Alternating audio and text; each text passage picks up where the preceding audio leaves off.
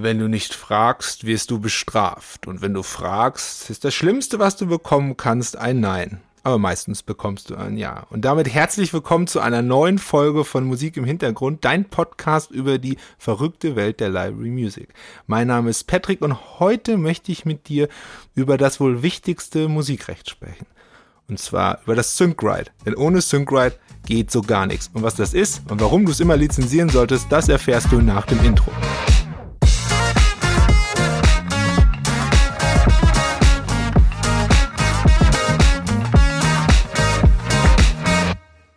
Musikrechte gibt es ziemlich viele, aber das wohl wichtigste ist das Syncrite, denn das ist genau das Recht, mit dem ihr am meisten konfrontiert seid, wenn ihr an audiovisuellen Produktionen oder an Audioproduktionen arbeitet. Syncrite, das Wort Sync kommt von Synchronization, also die Synchronisierung von Bild und Musik. Also auch die Verwendung eines Musikstückes in einer audiovisuellen oder Audioproduktion. Kurzum, geht es beim Syncrite um die Erlaubnis für die Verwendung eines musikalischen Werkes in Verbindung mit einem anderen Medium, wie zum Beispiel einem Bewegtbild oder einem Radiobeitrag. Das Syncrite wird in Deutschland auch gerne Synchronisationsrecht oder Herstellungsrecht genannt. Jetzt stellst du dir natürlich die große Frage, wann muss ich denn das Syncrite überhaupt lizenzieren? Wann brauche ich das? Und auch wenn dieser Podcast einen rechtlichen Disclaimer hat, der keine Rechtsberatung darstellt, dass das alles hier auf eigenen Erfahrungen und Best Practices basiert, musst du das Syncrite rechtlich und fachlich immer lizenzieren. Denn ohne ein genehmigtes Herstellungsrecht oder ein genehmigtes Syncrite darf Bild und Musik gar nicht miteinander verbunden werden. Und im professionellen Umfeld spricht man da oft einfach von lizenzieren. Es ist wichtig, dass man das Syncrite auch braucht, wenn man keine Lizenzsumme zahlt. Sprich, wenn man zum Beispiel einen befreundeten Künstler fragt, hey, kann ich den coolen Track von dir vielleicht in meinem Imagefilm benutzen? Auch hier muss das Syncrite irgendwie genehmigt werden. Sollte das nicht der Fall sein, oder frage ich nicht um Erlaubnis, oder der Künstler gibt nicht seine Erlaubnis oder wird nicht gefragt, dann wäre das eine Verletzung des Urheberrechts. Die Höhe der Lizenzkosten in einem professionellen Umfeld variieren stark von den Auswertungsarten, der territorialen Verbreitung, Anzahl der verwendeten Tracks und die Höhe der Musikminuten. Eingangs schon in der Folge, was Library Music eigentlich ist, schon erwähnt. Es gibt viele unterschiedliche Geschäftsmodelle und viele, viele unterschiedliche Preise für die entsprechenden Sync-Rights oder andere Musikrechte. Wichtig ist aber trotz allem, dass sich ein Sync-Right immer nur auf die eine Produktion bezieht, sprich auf die eine Verwendung. Selbst wenn ihr einen Titel aus einer Royalty-Free Library zum Beispiel nehmt und dort geworben wird mit ähm, geklärt für alle Produktionen und kannst du verwenden, wo du magst, für den einen Abo-Preis, ist es faktisch gesehen aber so, dass in dem Preis inkludiert immer das Syncrite für jede einzelne Produktion ist, plus auch für jede einzelne Produktion genehmigt ist. So, um das Ganze jetzt noch ein bisschen komplizierter und verstrickter zu machen, gibt es noch ein anderes Recht, was ganz oft mit dem Sync-Right in Verbindung steht.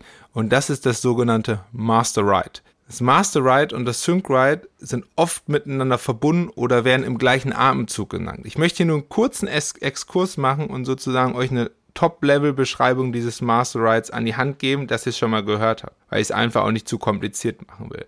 Das Master Right wird immer von demjenigen gehalten, der die Rechte an dem eigentlichen Recording hat, also an der Aufnahme. Das ist in der Regel das Label, des Künstlers, aber bei vielen, vielen kommerziellen und erfolgreichen Künstlern ist es mittlerweile auch so, dass sie sich Teile des Master Rights selber sichern, weil sie ein Mitspracherecht haben wollen, was mit dem Recording passiert.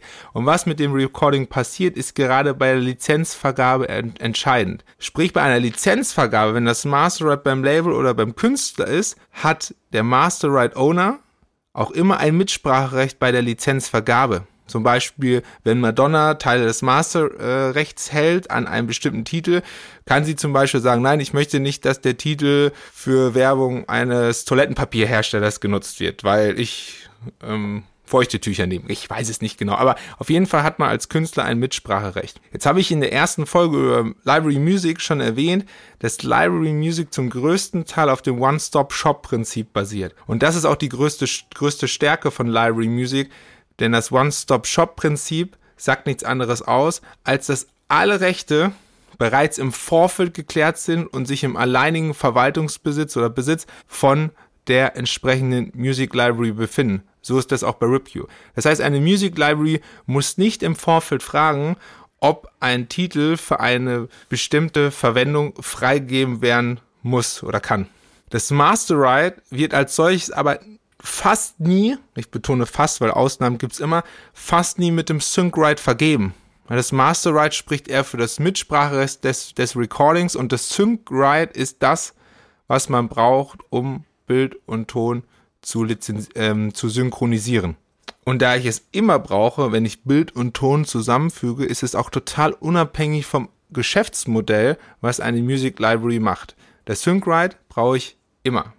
Es muss immer lizenziert werden. Das gilt auch für sogenannte Royalty-Free Libraries und auch bei GEMA-freier Musik. Auch hier mache ich wieder eine Unterscheidung zwischen den beiden Geschäftsmodellen, denn sie haben doch eklatante Unterschiede, die ich ähm, in Zukunft in einer weiteren Podcast-Folge nochmal genauer erläutern werde. Jeder Betrag, den ihr zahlt, egal ob das ein Abo-Modell, eine One-Time-Fee ist, beinhaltet immer das SyncWrite, auch beim Abo-Modell. Das habe ich gerade schon gesagt. Und je nach Geschäftsmodell, was die Music Library hat, sind auch alle anderen Musik, großen musikalischen Rechte enthalten, wie zum Beispiel das Aufführungsrecht oder das Vervielfältigungsrecht. Und genau wo ich jetzt die beiden Rechte nenne, möchte ich gerne den Bogen in die Welt der professionellen TV-Produktion spannen. Denn hier arbeiten wir oft unter Rahmenverträgen der Verwertungsgesellschaften. In Deutschland ist es die GEMA, Österreich die AKM und in der Schweiz die Suiza. Nochmal zur Erinnerung, das SyncRite muss immer lizenziert werden. Okay? Jetzt ist aber so, dass die TV-Profis unter euch wissen, dass in klassischen TV-Produktionen man eigentlich alles nutzen kann, was von der GEMA und auch von der GVL verwaltet wird wenn die Nutzung keinen werblichen Charakter hat. Und tatsächlich beinhalten die Rahmenverträge der TV-Sender eben auch jenes Herstellungsrecht oder Sync-Right und sind pauschal abgegolten. Das heißt, eine Music Library, die unter dem GEMA-Rahmenvertrag operiert oder unter dem GEMA-Wahrnehmungsvertrag vielmehr, also Mitglied der Verwertungsgesellschaft ist, kann keine zusätzlichen Sync-Rights lizenzieren, da diese schon in den Rahmenverträgen abgegolten sind. Okay, wirst du dir jetzt sagen, das ist doch super, dann bin ich ja auf der sicheren Seite. Was man beachten muss bei den Rahmenverträgen ist, dass sie nicht für alle Nutzungsarten, Nutzungsspielarten gelten. Nehmen wir hier zum Beispiel den Bereich Social Media, wie ich bereits in der letzten Folge zum Thema TikTok erklärt habe. Daher muss man aufpassen und sicherstellen, dass man keine zusätzlichen Sync-Write-Ansprüche, nenne ich sie jetzt mal, auslöst, wenn man ein, wenn man eine Produktion konfektioniert und auf unterschiedlichen Kanälen verbreitet. Was mich auch zu meinem nächsten Punkt bringt, ist, wann kann es denn richtig teuer werden? Ja, das ist ja das, was die meisten immer beschäftigt bei Musikrechten. Mist, wenn ich einen Fehler mache, kann das richtig teuer werden. Und auch das SyncWrite ist natürlich anfällig für Fehler, gerade wenn man den absoluten Kardinalsfehler macht. Denn teuer wird es immer dann, wenn man Musik nutzt, ohne vorher gefragt zu haben. Also ohne vorher das SyncWrite lizenziert zu haben. Da gibt es auch meistens keinen guten Preis mehr und keinen Verhandlungsspielraum. Für einen Urheber gibt es natürlich nichts Ärgerlicheres, als wenn ein Werk von ihm ohne Nachfrage einfach genutzt wird oder benutzt wird. Und das kann vor allen Dingen richtig teuer werden, wenn man das bei kommerziellen Künstlern macht. Denn da gibt es ja noch nicht mal Preislisten, an denen man sich orientieren könnte. Da ist man dann ziemlich auf den Goodwill des einzelnen Rechteinhabers angewiesen.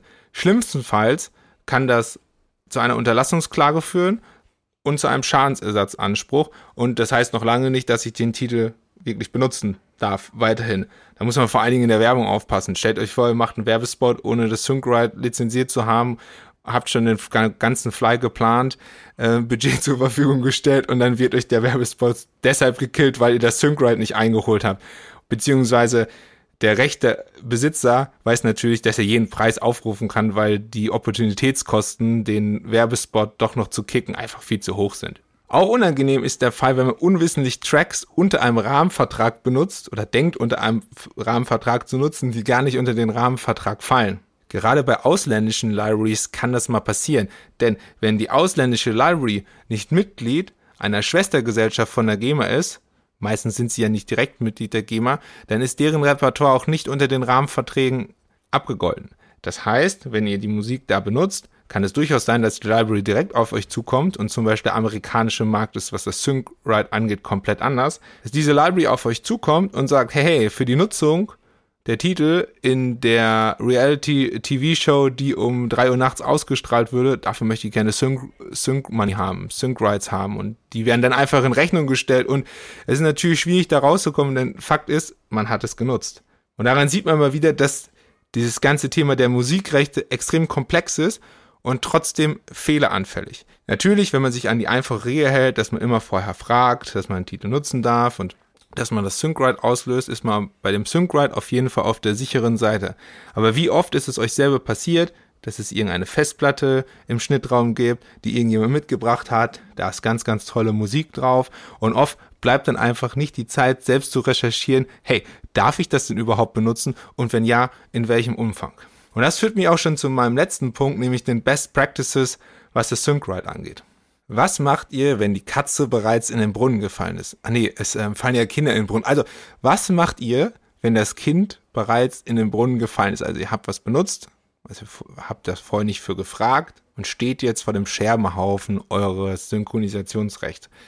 Ich kann euch nur raten, fragt den Publisher eures Vertrauens, mit dem ihr eine gute Beziehung habt, ob er einen Tipp für euch hat, wie man die Situation lösen könnte.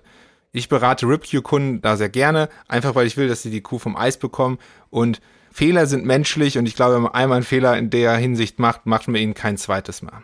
Des Weiteren ist mein größter Tipp, immer mit lokalen Anbietern zusammenzuarbeiten. Das muss jetzt nicht immer eine kleine Boutique-Library wie RipQ sein, sondern das gilt auch für die Majors wie UniPPM, Warner Chapel oder Sonoton.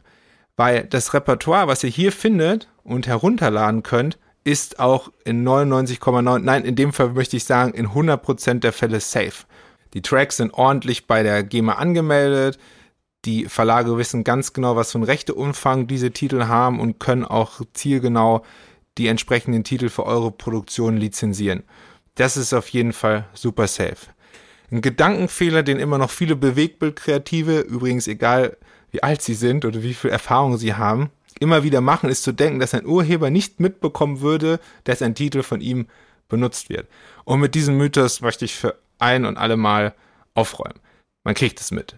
Wir alle, Verlage, Labels, aber auch Künstler, nutzen mittlerweile unterschiedliche Tracking-Tools für ganz unterschiedliche Plattformen und wissen eigentlich immer ganz genau, wo unsere Musik benutzt wird und wie sie verwendet wird. Das kann oft dazu führen, dass ihr einfach auch automatisierte Rechnungen bekommt für Sync Rights, die ihr vorher nicht erfragt habt und wo ihr aufgefordert werdet, diese Sync Rights entsprechend zu bezahlen. Denn zu Recht, denn ihr habt in dem Fall einen Titel benutzt, ohne vorher eine Erlaubnis eingeholt zu haben oder das Sync Right ausgelöst zu haben. Also hier nochmal ganz wichtig, bitte fragt vorher nach, ob ihr den Titel verwenden dürft und auch, ob damit weitere Lizenzkosten einhergehen.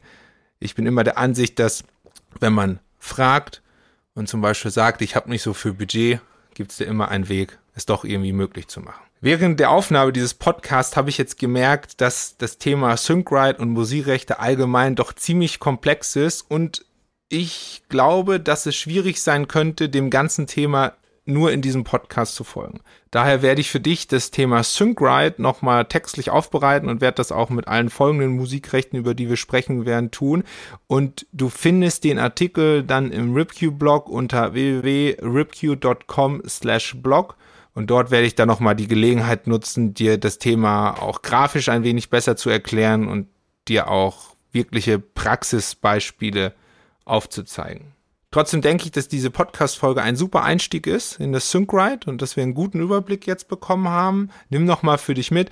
Es ist immer wichtig, das Syncrite zu lizenzieren oder zu erfragen. Du brauchst die Genehmigung dafür. Wende dich an den Publisher deines Vertrauens, wenn das Kind in den Brunnen gefallen ist und arbeite vor allen Dingen mit lokalen Anbietern zusammen, wo du sicher sein kannst, dass das gesamte Repertoire auch für dein Nutzungsszenario freigegeben ist. Wir hören uns dann wieder zu einer neuen Folge von Musik im Hintergrund, dein Podcast über die verrückte Welt der Library Music.